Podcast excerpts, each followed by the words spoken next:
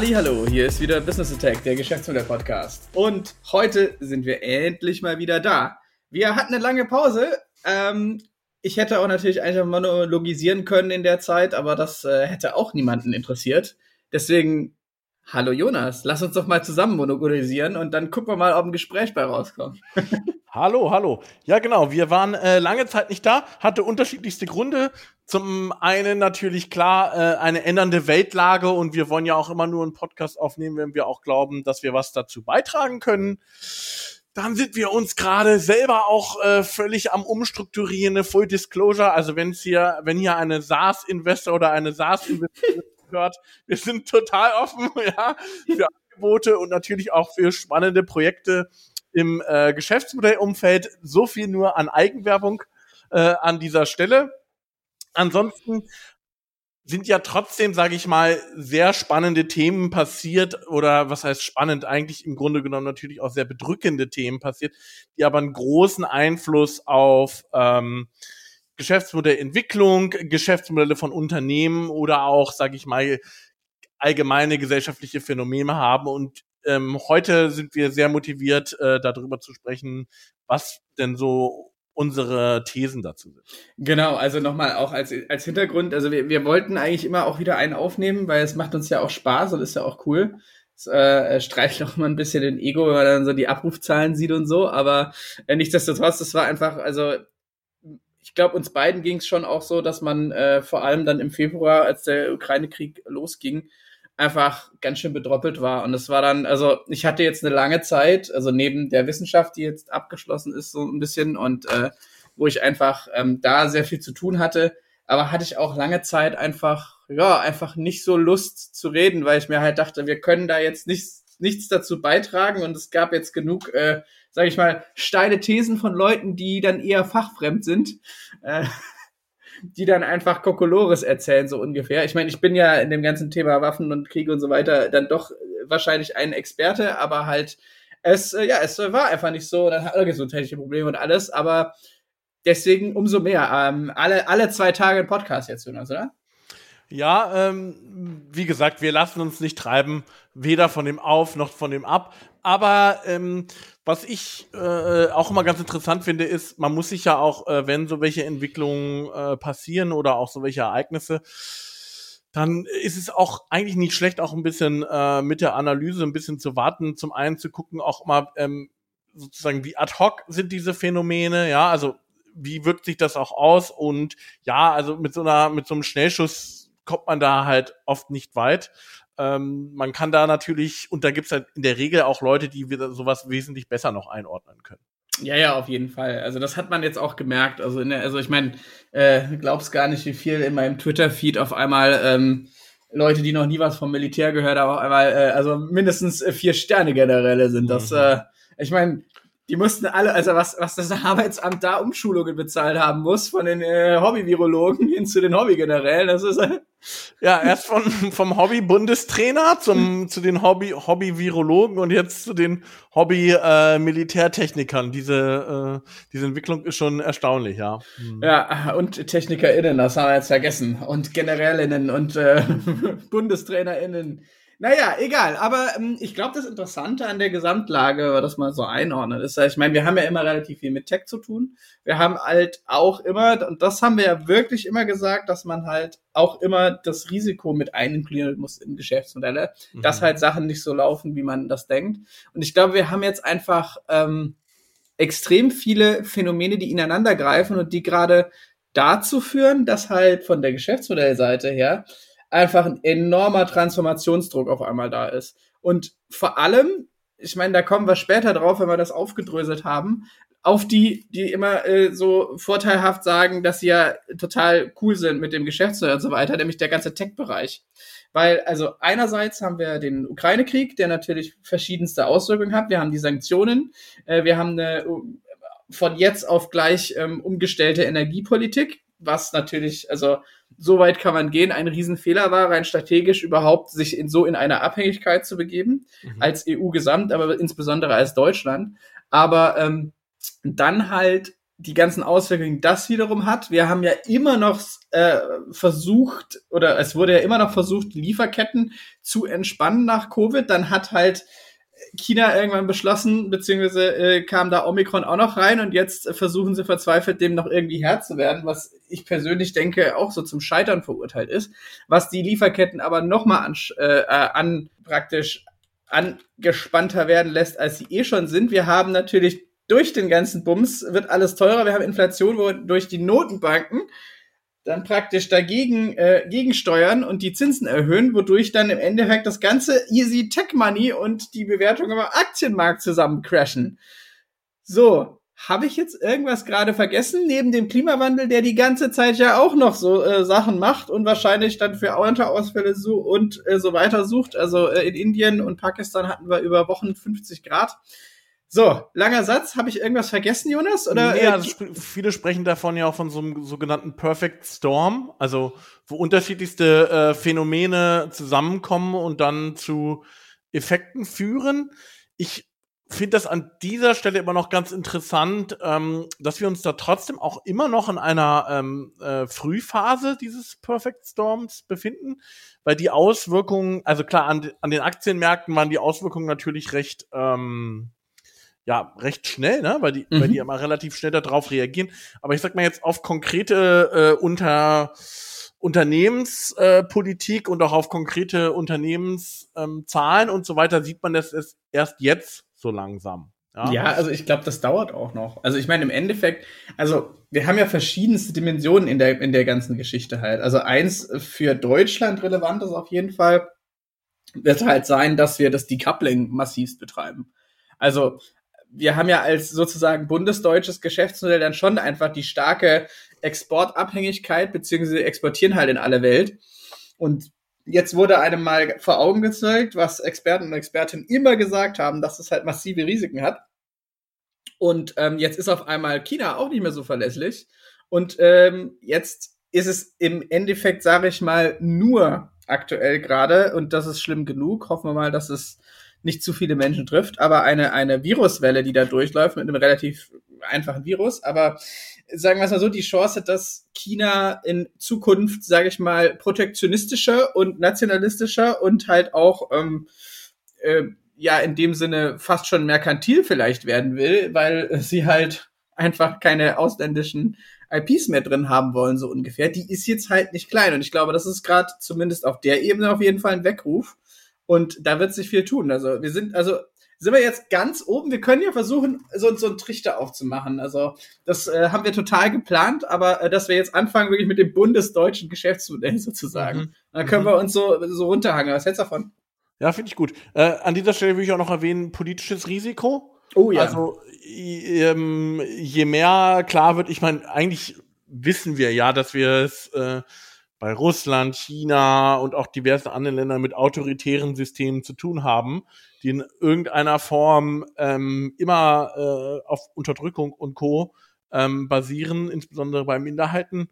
Ähm, und das ist natürlich auch ein politisches Risiko, weil im Endeffekt natürlich als ähm, westliche Gesellschaften mit einem gewissen Wertekanon ähm, bist du dann immer in dieser, wie, wie nennt man das, Ambiguität, nennen das die Leute mal so schön, mhm. äh, dass man einerseits sozusagen dort ökonomisch äh, äh Gewinne einfahren will, andererseits aber sozusagen ziemlich genau hinschauen muss, mit wem man da äh, äh, Geschäfte macht. Ne?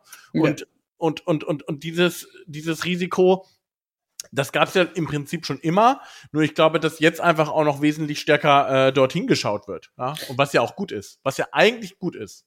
Ja, auf jeden Fall. Also ich glaube, bisher war die Tendenz halt auf jeden Fall, naja, man macht halt ne, dieses äh, Wandel durch Handel und das halt zum Exzess und dann hat man halt auch beide Augen zugemacht.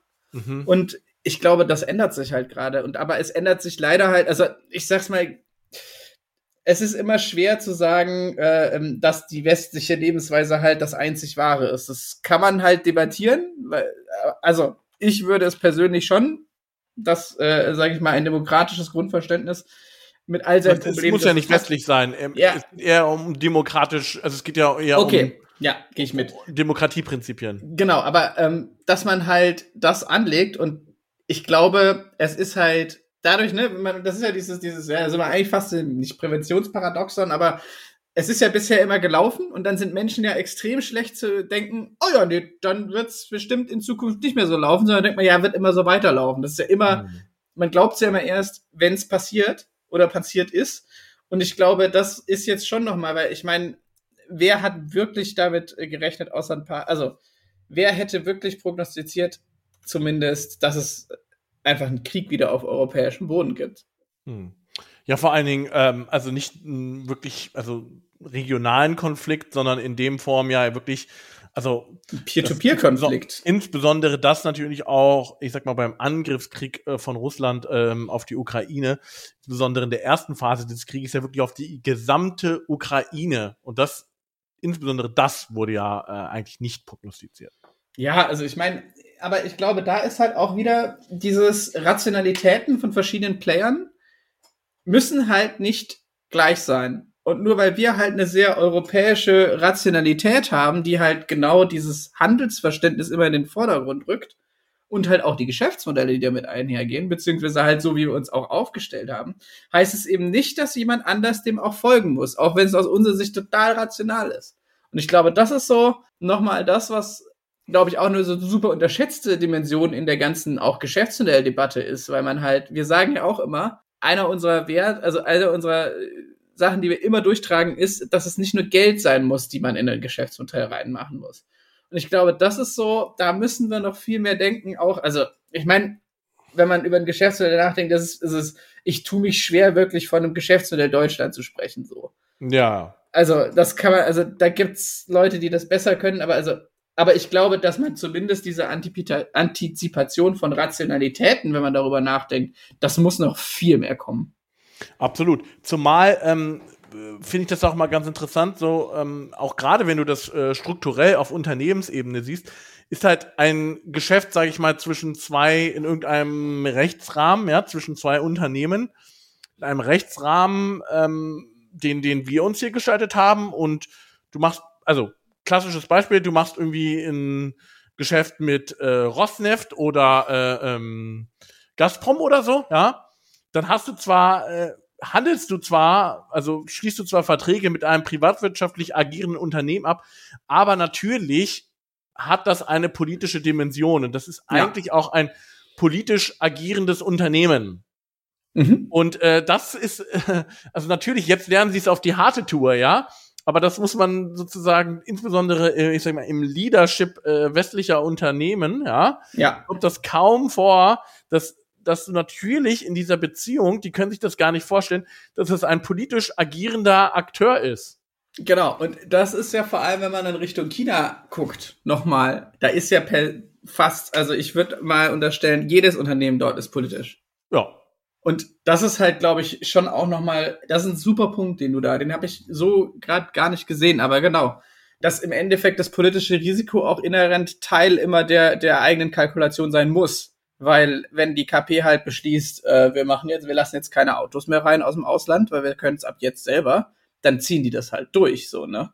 Genau. Und du hast halt, ähm, du, du handelst halt, also es gibt dann halt unterschiedliche Interessen und im Zweifel wird das äh, politische Interesse, sei es nun aus ideologischen Gründen, aus ähm, wirtschaftlichen Gründen, aus Souveränitätsgründen, egal, ja, aus Gründen, dass irgendjemand durchgeknallt ist. Es kann unterschiedlichste Gründe geben, ja.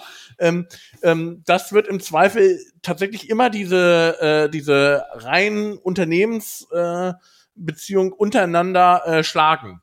Ja, also ich glaube, das ist noch ein weiterer Punkt, den man unbedingt äh, be beachten muss, wenn man auf so einer High-Level-Ebene sind. Nämlich, also vor allem, wenn man in der ganzen dieser Business-Welt rumspringt und äh, wo ja immer nur im Endeffekt das Primat der Politik unterschätzt wird. Also, dass die Politik immer am längeren Hebel sitzt.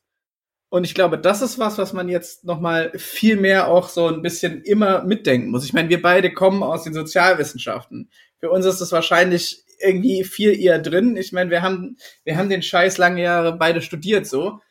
Da, da liegt's dir irgendwie, du, du kommst dann, also du kommst nicht zu dieser Schlussfolgerung. Aber ich kenne ganz viele Leute, die halt, für die eigentlich relativ klar ist, ja, dass, dass Wirtschaft immer, immer wichtiger sei. Und das ist halt eben nicht so, weil im Endeffekt, ich glaube, Wirtschaft ist dann, wird als, also die Antizipation davon, dass Wirtschaft ähm, im Endeffekt die, das, der, der, der größere Player sei, was auch immer die Wirtschaft sein soll, ne, das weiß mhm. er auch nicht.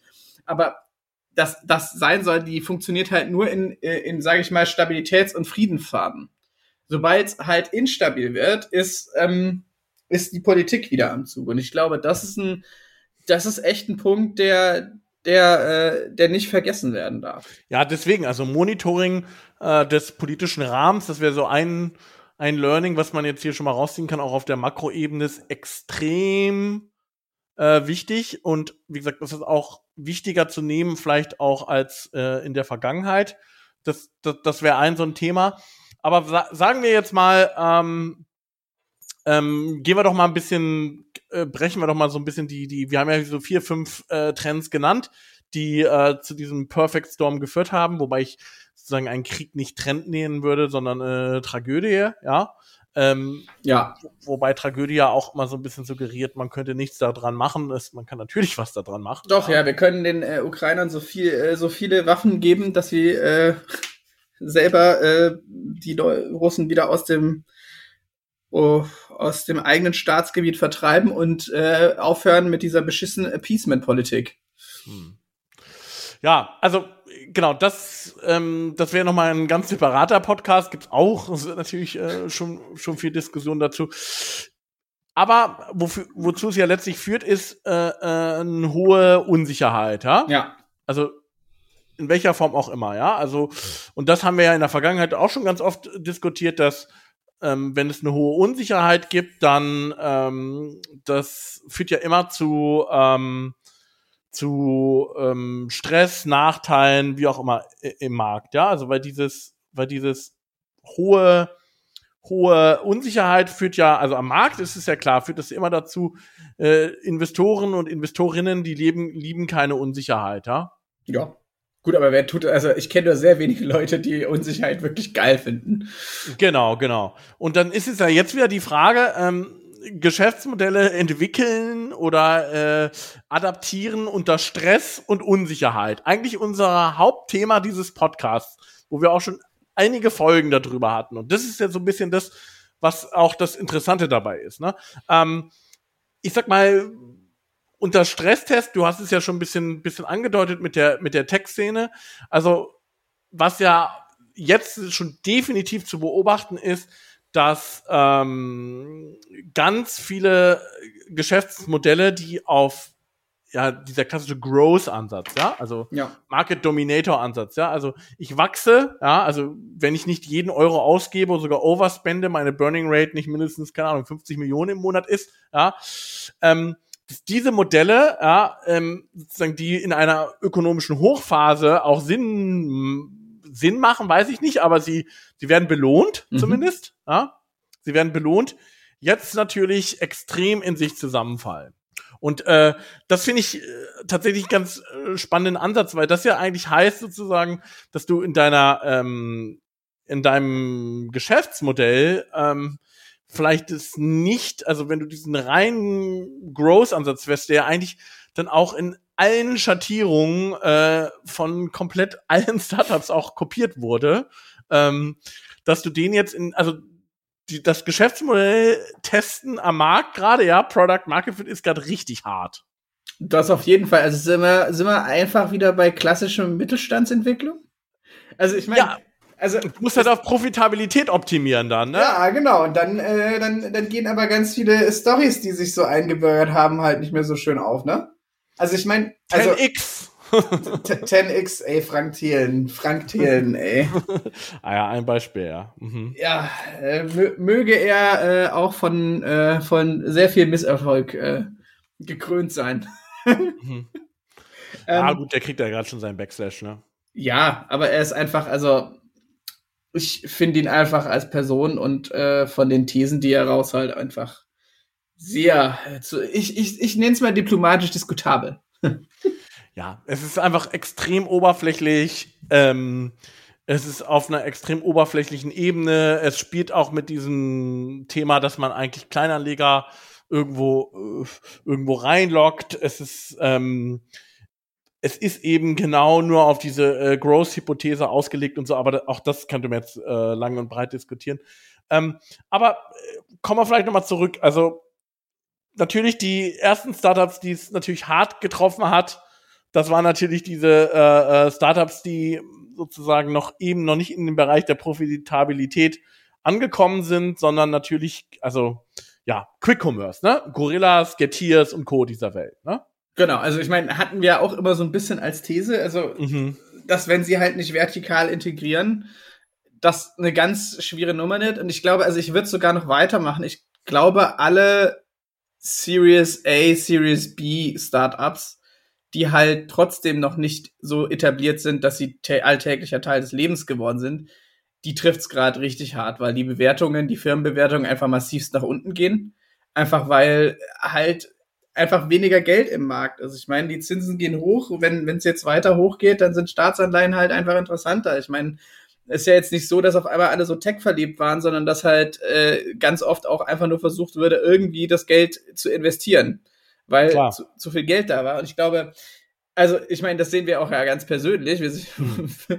äh, der Markt ist gerade ziemlich tot, so gefühlt. Also Absolut. vor allem auch, wenn es um, um, um Angel Investments und sonst was geht. Und ich glaube halt, das ist halt ist eine schwierige Nummer, ja, aber. Na, tot würde ich nicht sagen, es, es verengt sich halt mehr ja. auf äh, einige wenige äh, Modelle, die wahrscheinlich, äh, und das ist, tut dem insbesondere der europäischen Startup-Szene überhaupt nicht gut, äh, ähm, die schnellen, einen schnellen ROI versprechen. Mhm. Das ähm, widerspricht aber wiederum, und da, und da sehe ich da eigentlich tatsächlich zum Beispiel, wenn wir jetzt über über europäische oder auch die deutsche Startup-Szene nachdenken, Deep Tech, ne? widerspricht er komplett diesem Deep Tech-Ansatz, ja. wo du ja sieben bis zehn Jahre äh, äh, mindestens brauchst, um da irgendwie einen Return on Invest irgendwie äh, darstellen zu können. Und wenn das äh, sozusagen nicht finanziert wird, dann haben wir ein echtes Problem. Ja, auf jeden Fall. Also ich meine, es ist also bei es ist ja irgendwo, ne, also, du, also ich bin ja jetzt hier wirklich kein Marktradikaler und so weiter, aber es ist halt gefühlt auch so ein bisschen halt auch die Marktbereinigung so ein bisschen. Na klar. Weil, also, ich meine, es wurde ja auch einfach, ich meine, wir leben hier in Berlin und im Endeffekt mache ich nichts anderes als das VC-Money äh, verbrennen. Weil irgendwie, du, du jagst immer irgendeinem Angebot hinterher, du jag, also was heißt jagen? Du kriegst es ja aufdringlich auf. Hier, nochmal Hälfte zahlen bei 40 Euro bei, äh, äh, bei Gorillas und äh, hier kriegst du 10 Gutscheine bei Bolt und ähm, hier äh, Uberfahrt frei und so weiter. Ich meine, das kann ja nicht nachhaltig sein. Hm. Und das ist halt genau der Punkt. So, es ist halt und das Ding ist, was ich ja immer auch so nervig an der ganzen Tech-Szene finde oder halt dieser Start-up-Szene, der wir ja auch rumschwirren, aber halt dieses jeder weiß, dass es Quatsch ist. Weißt du? Also jeder weiß ja, dass das nicht, also dass es A nicht nachhaltig ist und B, dass es halt, dass man auch ganz viele Sachen halt macht, weil man sie halt macht, so. Und ich glaube halt, vielleicht kommt da auch noch mal der, ähm, ja, also ich habe es vorher irgendwie, äh, ich ähm, habe es die die Mittelstandisierung der Startups so ein bisschen genau, aber das könnte ich mir halt eben vorstellen sondern dass das du halt. Musst du mal ein bisschen näher ausführen. Naja, ich glaube, es könnte jetzt gerade, also halt auch mit den Geschäftsmodellen, aber dass du viel eher darauf gehst, dass du halt äh, das organische Wachstum ein bisschen zurückkommt. Mhm. Dass halt wahrscheinlich eher Angels Investments und dann halt nix mehr mhm. als Modell angeschrieben wird. Mhm. Einerseits lohnt sich nämlich halt für alle, die da involviert sind und andererseits ist halt, glaube ich, diese, also man hat ja auch immer diesen Herdendruck sozusagen. Also wenn ich halt ein gut laufendes Startup habe mit den, mit den Zahlen und so weiter, dann wollen die Investorinnen halt auch genau diese Story sehen. Und dadurch wird es so ein, eine selbsterfüllende Prophezeiung. Und dann musst du größer werden. Und dann musst du das machen. Und dann musst du. Ganz oft wird halt dann auch nicht über das Geschäftsmodell nachgedacht, was irgendwie im, wenn es läuft, im, äh, dann hat man halt irgendwas gefunden, was gerade funktioniert. Und ich glaube, dass halt wieder organisches Wachstum viel eher in den, in, in den, äh, in den Fokus rücken wird und halt wahrscheinlich auch nochmal, ähm, ich sag mal, Spezialforce wirklich mit, mit tiefem inhaltlichen Wissen. Weil du kannst, das Stichwort Deep Tech, du kannst es ja wirklich nur einschätzen, was die machen, wenn du wirklich eine Ahnung von der Materie hast. Also die gibt es ja. Ja, aber ich würde sagen, das ist auf jeden Fall ein Trend, wo sich hinentwickeln wird, weißt du? Äh, die gibt es ja. Äh, die sind in der Regel äh, nicht unbedingt äh, groß genug, um, weil Deep Tech kann unter Umständen auch richtig teuer sein. Also wenn ich eine Rakete bauen will, ja. ist das teuer. Ähm, auch wenn ich äh, keine Ahnung, eine Kernfusion lösen will, ist das auch richtig teuer. Mhm. Ja. Also äh, zumindest einige der Deep Tech Ideen, die, die bedarf auch eines massiven Kapitaleinsatzes, ja. Selbst Quantum Computing, nicht umsonst machen das Großunternehmen, äh, ähm, ist auch sehr teuer, ja. Ähm, also gibt's das ist, das ist, glaube ich, ein Thema.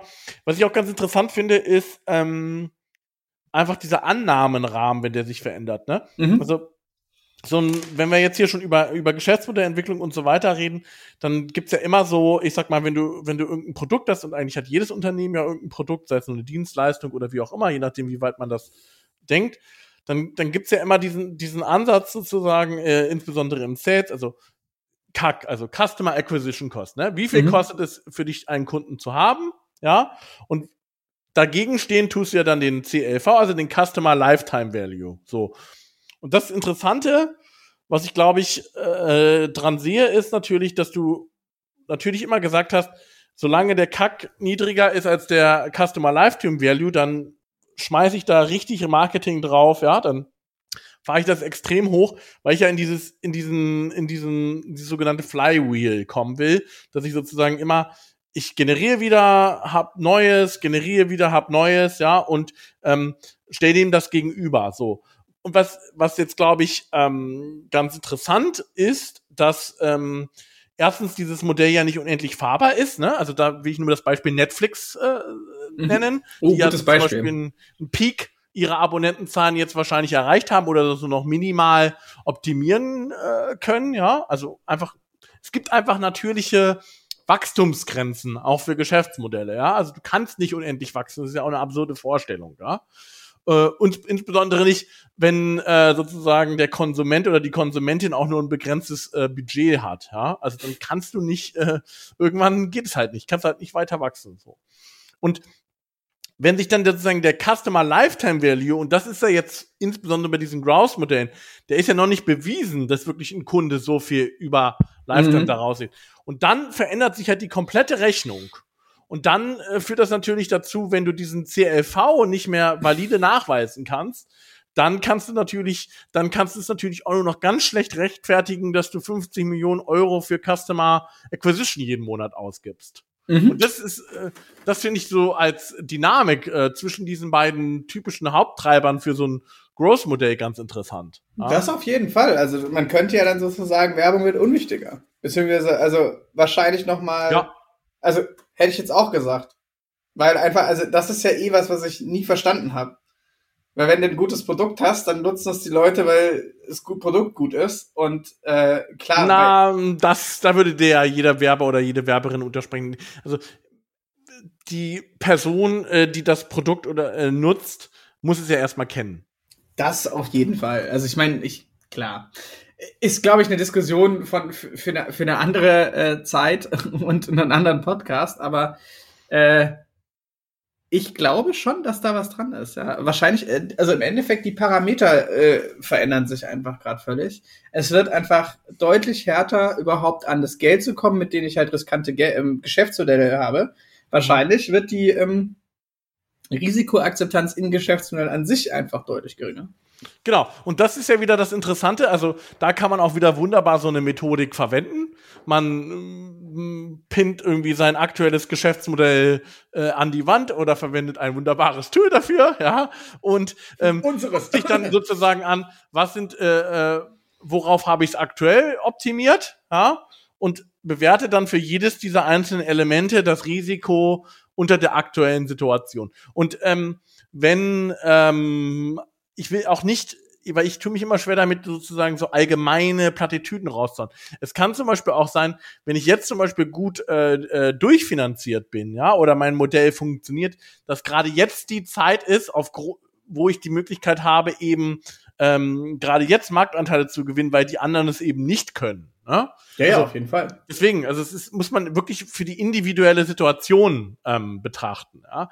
Aber das Interessante ist tatsächlich, dass du dieses diese Risikofaktoren, wenn du die neu bewerten kannst, dann weißt du ja, also auf einer Geschäftsmodellebene, dann weißt du auch relativ schnell, was du ändern musst.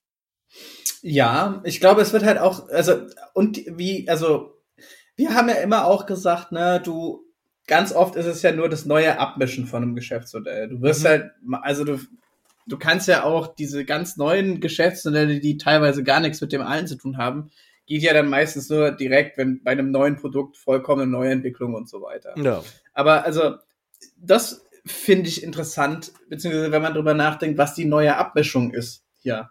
Mhm. Also, und ich würde sagen, das ist ja dann bei Risikoavers, und ich weiß nicht, ob ich den Trend gut finde, wird es ja noch viel eher auf so, das ist das etablierte Modell. Und das ja. machen wir jetzt.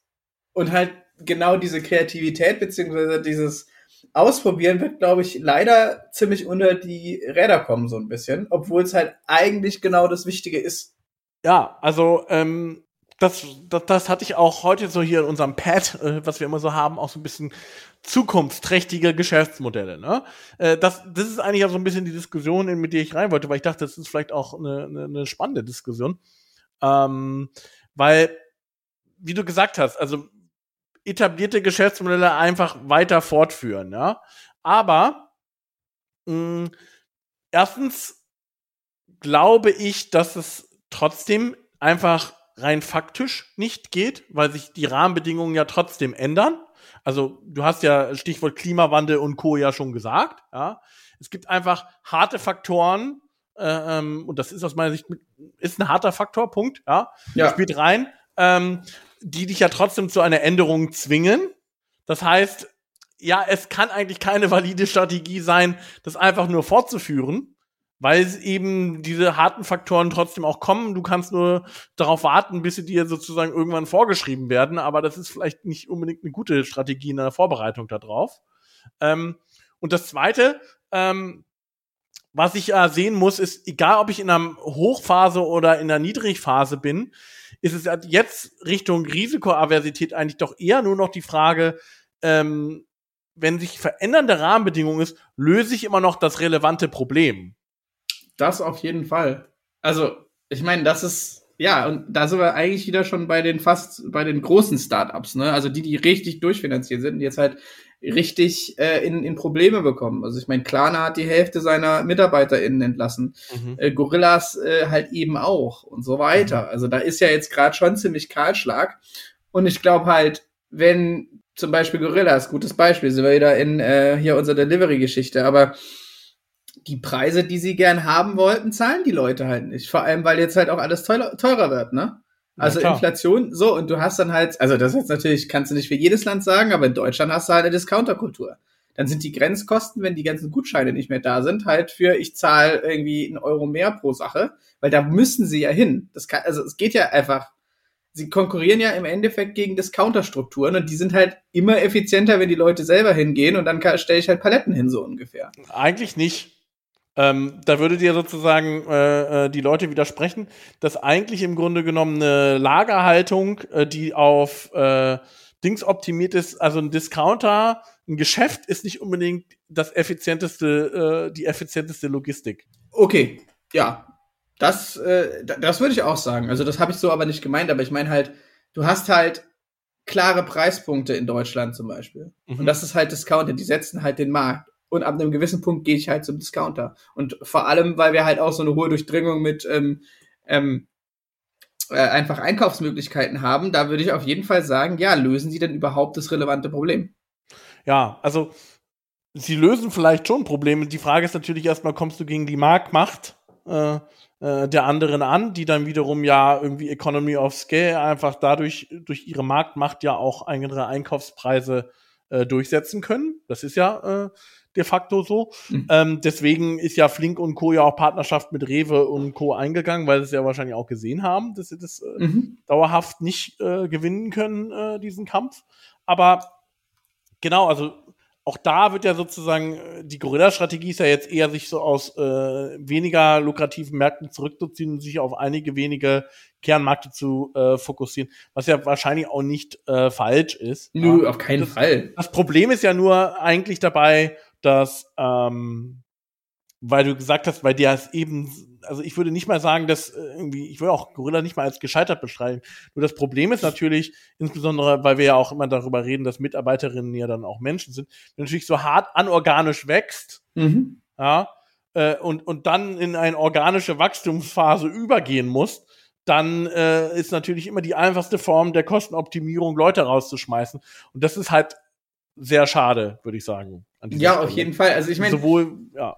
Also ich glaube, das ist ja im Endeffekt eigentlich, ne, müssen Startups oder neue Unternehmen viel schneller halt jetzt zeigen, dass ihr Geschäftsmodell tragfähig ist. Ja. Und dadurch ist eigentlich ja halt, also wird Prototyping wichtiger und halt wirklich cleveres Ausprobieren vorher schon, weil es halt Kosten spart. Ja. Aber ich glaube, diese, also diese, diese, keine Ahnung, Rework-Stunts und sowas, die wird es erstmal nicht mehr geben. Also, ich glaube, ja. es ist ja, es ist ja, es ist ja aber doch auch eher, ist es nicht auch einfach nur eine Anpassung der Erwartungshaltung? Also, genau. ich meine, wie gesagt, das wussten ja vorher schon alle, dass das irgendwie alles nicht funktionieren konnte. Und ich meine, aber auf der anderen Seite hatten wahrscheinlich auch Investorinnen eine gewisse Erwartungshaltung. Ihr müsst so und so viel wachsen, ihr müsst so und Nein, so viel. Selbstverständlich. Ja, also und äh, warum habt ihr hier keine Offices aufgemacht? Und ich meine, das, das bedingt sich ja auch, ne? Das sind nicht nur die Gründer, also diese, diesen Wachstumskurs und diesen Expansionskurs, so, ist, glaube ich, sogar primär von Investoren und Investorinnen äh, getrieben, natürlich, klar. Ja. Die, die, ähm, die diesen, diesen Growth-Ansatz ja sozusagen auch selber irgendwann äh, in einer Hochphase so, so weit äh, internalisiert hatten, äh, dass sie glauben, das kann natürlich immer so weitergehen. Aber du kannst so eine Entwicklung natürlich nicht immer weiter fortschreiten. Ähm, ich glaube ja nur trotzdem, und, und, und das ist das, was jetzt, glaube ich, wichtig ist, ähm, gerade auch, wenn wir jetzt über die europäische Wirtschaft nachdenken, äh, es darf jetzt trotzdem nicht und die Reaktion kommen, dass du dann sagst, ähm, okay, alles klar, ähm, ich habe irgendwie meine etablierten Unternehmen und die äh, baue ich jetzt einfach weiter aus, weil ähm, ich glaube, dieser Ansatz ähm, führt ja nicht dazu, dass ähm, irgendwie ja wirklich noch mal was noch mal eine neue Industrie oder so weiter entsteht. Ja, also wir haben ja jetzt schon ein paar paar Felder, ähm, wo das eben, also ja, wir hatten ja vor einiger Zeit noch mal über Solarindustrie und sowas äh, diskutiert.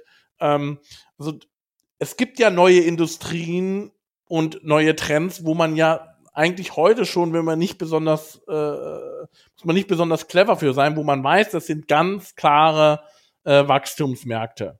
Ja, auf Gibt jeden Fall. Ja. Also ich meine, und ich will auch noch den Punkt machen, ne? in der deutschen Startup, also von deutschen Investorinnen, da ändert sich doch eh nichts in der, in der, im, im Finanzierungsverhalten. Die waren doch immer nur, äh, ja, ach schön, dass ihr eine gute Idee habt. Meldet euch, wenn ihr eine Million Kunden habt und Kundinnen, dann, dann, dann finanzieren wir euch.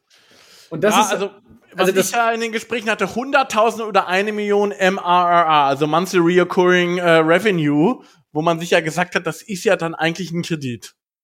Ja, auf jeden Fall. Also es ist, also ich meine, das ist ja nochmal eine ganz andere äh, Form von Stupidity. Also wie, wie sollst du denn als als Early Stage Startup in, also naja, egal. Äh, anderes Aber, anderes Thema, ne? Nee, nee, nee, nicht ein anderes Thema, weil ich finde, das Spannende ist ja, dass ähm, eben diese Reaktion eigentlich eher falsch ist, weil ich glaube tatsächlich, dass ähm, sobald sich abzeichnet äh, in den USA, dass sie es doch irgendwie so zumindest ein bisschen hinbekommen, mit der äh, Inflation. Ähm, was ich mir gut vorstellen kann, dass die das zumindest in so einem, also die haben jetzt ja noch drei Zinsschritte vor, aber äh, das, das war, also sobald sie jetzt irgendwie so halbwegs unter Kontrolle bekommen, wahrscheinlich auch durch massive ähm, Programme, ähm, dann wird sozusagen dort wieder massiv auch äh, investiert werden. Und mhm. ich glaube, dann haben wir wieder das Problem, dass ähm, die europäische Wirtschaft dann wieder ganz zeitverzögert erst wieder nachziehen wird ja. und dann wahrscheinlich schon wieder verloren, den nächsten Kampf. Insbesondere wenn es jetzt um grüne Technologien und so weiter geht. Ja, ja, ja. Also da würde ich jetzt sagen, vor allem bei grüner Technologie haben wir halt in Europa auf jeden Fall den Vorteil, dass wir halt diese ganze Industriebasis haben. Also ganz viel ist dann, glaube ich, also das ist ganz oft halt nicht so der klassische Startup-Markt. Also weil ich halt eben dann auch massivst viel über einen langen Zeitraum mit vielen verschiedenen IndustriepartnerInnen irgendwie was dann in die Serie bringen muss, so ungefähr. Ich glaube, da sind wir noch nicht so ganz ähm, äh, ist es nicht so kritisch. Ich habe halt eher wieder. Ja, so da, da, sehe ich es als extrem kritisch an. Ich sag da auch, warum? Weil du da natürlich jetzt eigentlich, du müsstest ja jetzt zum Beispiel mindestens acht bis zehn Unternehmen mit massiv viel Geld ausstatten, die an unterschiedlichen äh, äh Dächer, also äh, Solardächer, Solarzellen so effizient wie möglich machen wollen. Ja, ja aber also ich glaube, da ist die Forschung schon dran. So, es ist, also ich glaube eher. Die Forschung, klar.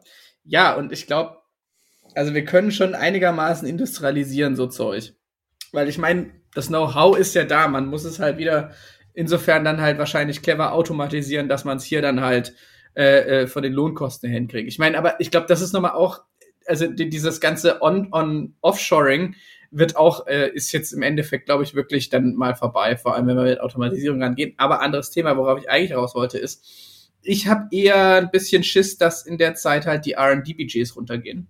Vor mhm. allem mit, also, und die sind halt auch bei den klassischen Corporates einfach da. Und ich meine, das ist halt leider immer das Erste, was, ähm, was gekürzt wird. Ich meine, Marketing und äh, Marketing, äh, alles, was neu ist, irgendwie hier äh, Innovationsbudgets und dann halt RD. Und ich glaube, das ist halt, der, das darf jetzt nicht passieren. Das wäre der größte Fehler, den man machen könnte, weil es ist, es wird viele Sachen und vor allem halt durch den Klimawandel, wir haben jetzt, wir wollen jetzt dekarbonisieren bis 2035. Da muss verdammt viel getan werden. Und das ist, glaube ich, so meine, meine, mein Schiss, den ich habe, so ein bisschen, weil wenn das jetzt nicht gemacht wird, dann haben ja nicht nur wir ein Problem, sondern so wir alle.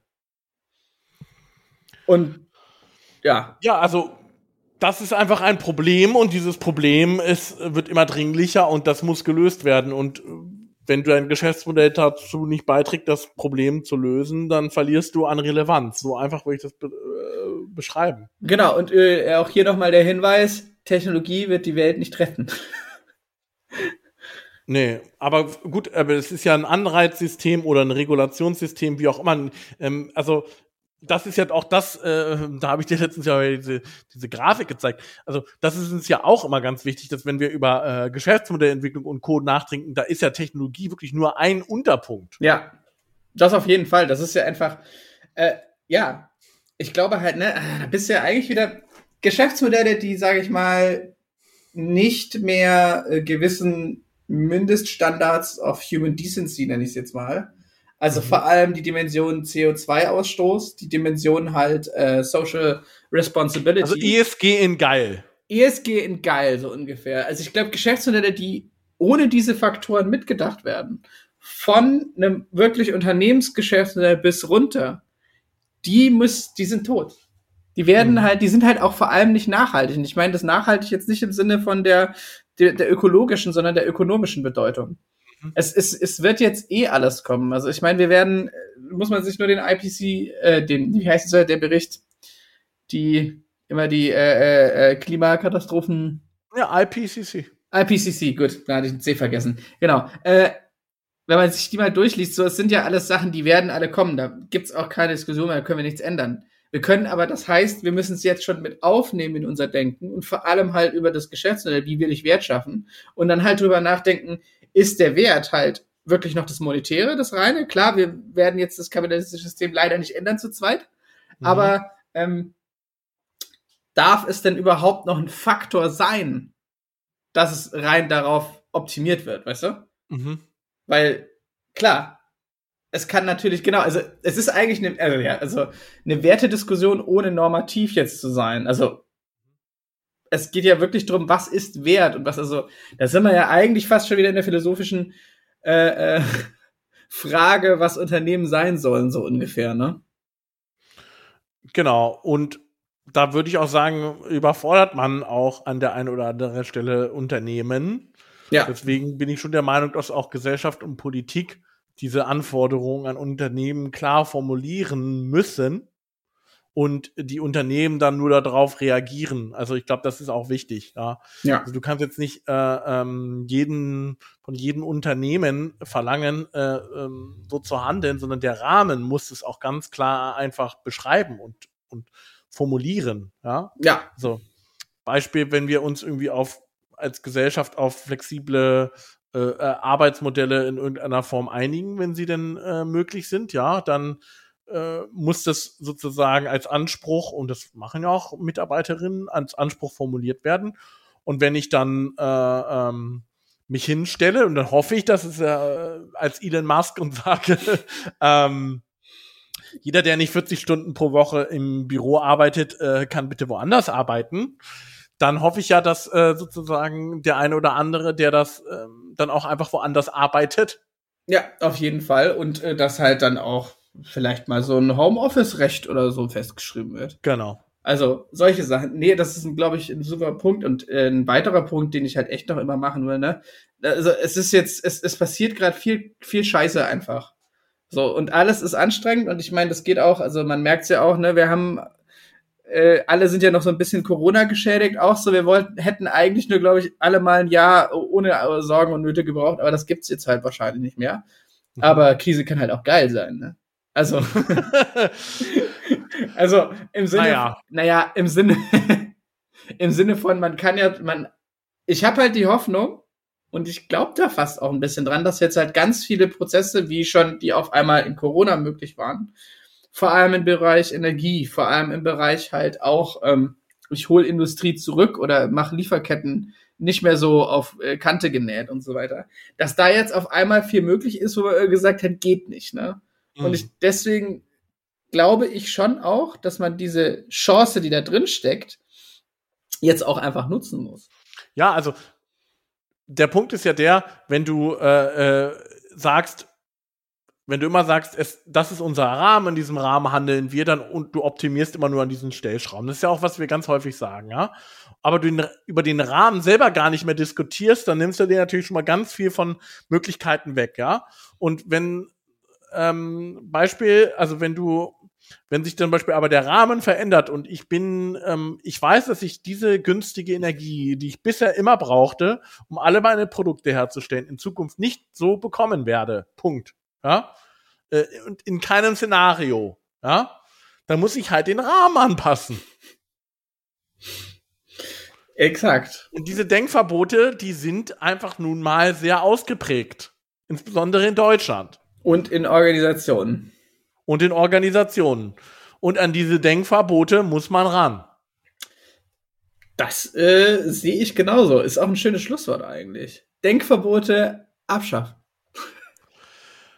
Ja, äh, du wolltest noch äh, ein letzter Punkt, vielleicht subsumiert sich da auch ein bisschen rein. Du wolltest noch über Black Swan Ereignisse reden. Naja, das ist ja genau das, was jetzt eigentlich immer passiert und was sich so durchzieht. Also es war halt eigentlich, ne, man denkt immer, es passiert, also es kann ja nicht passieren, weil es nicht passieren darf oder kann und dann passiert's. Also halt, ne, ein Krieg in der Ukraine. Äh, ne, ähm, wir hatten äh, jetzt äh, Corona-Pandemie, jetzt, äh, keine Ahnung, auf einmal, also hoffentlich wird's keine Pandemie, äh, Klopf auf Holz, aber äh, äh, Affenpocken und so weiter. Also es werden einfach immer weiter und ja, das heißt halt leider auch Klimawandel.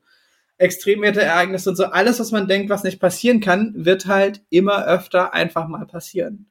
Und das ist halt genau der Punkt, wie du auch sagst, ne? Ein Geschäftsmodell oder gesagt hast, aber einfach es ist so wichtig, ein Geschäftsmodell ist nie im, im luftleeren Raum. Und es ist immer vom Kontext abhängig. Und dieser Kontext ist, wir müssen Geschäftsmodelle viel robuster denken, als sie jetzt sind eben halt auch nicht nur mit einem monetären äh, Gedanken dahinter, sondern auch mit diesem Resilienzgedanken, der ja dann auch eigentlich dazu beiträgt, dass ich dadurch eine Stabilität schaffe. Mhm. Weil, ja, wenn ich halt einfach, ne, und das ist ja immer unsere, äh, was, was du ja immer machst, deine kritischen Hypothesen deines Geschäftsmodells oder beziehungsweise die kritischen Pfade rausfinden. Wenn, wenn du da halt nur, wenn du da einen hast in deinem Geschäftsmodell, dann musst du den, denn das musst du irgendwie ändern. Oder du musst, also, oder es muss halt dieser Trend hingehen, dass du verschiedene Geschäftsmodelle in einer Orga hast, was ganz verdammt schwierig ist. Mhm. Aber ich glaube halt, das ist nochmal das, was ich meine mit Black Swan-Ereignisse. Das wird jetzt immer viel öfter kommen. Ich meine, so eine Flut wie im Ahrtal. Wie, wie habe ich in meinem Geschäftsmodell von meinem mittelständischen Unternehmen wirklich auch drin, das äh, alles absaugen kann? Ja, ähm, das Interessante ist ja nur, dass wenn es dann so zu diesen Extremereignissen kommt, finde ich das auch immer faszinierend, wie anpassfähig ja trotzdem äh, Menschen sind dann auf sowas. Ne?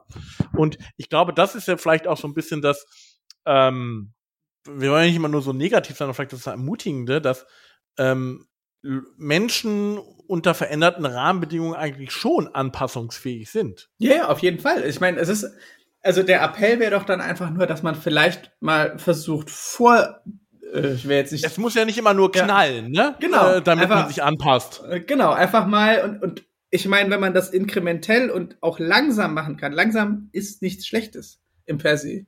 Wenn man das einfach mit einem Plan und strategisch und langsam macht, dann kann man wahrscheinlich auch ganz viele von äh, den Ereignissen, die halt irgendwann mal kommen werden, irgendwie vorwegnehmen. Und ich glaube, das ist nochmal der Appell. Es geht ja. Also, ansonsten ist man halt in einem Kapitalismus pleite so, aber also es geht. Und das ist halt das, was auch. Da können wir versuchen, echt in Deutschland auch mal ähm, einfach da ein bisschen mehr mutiger zu werden. So.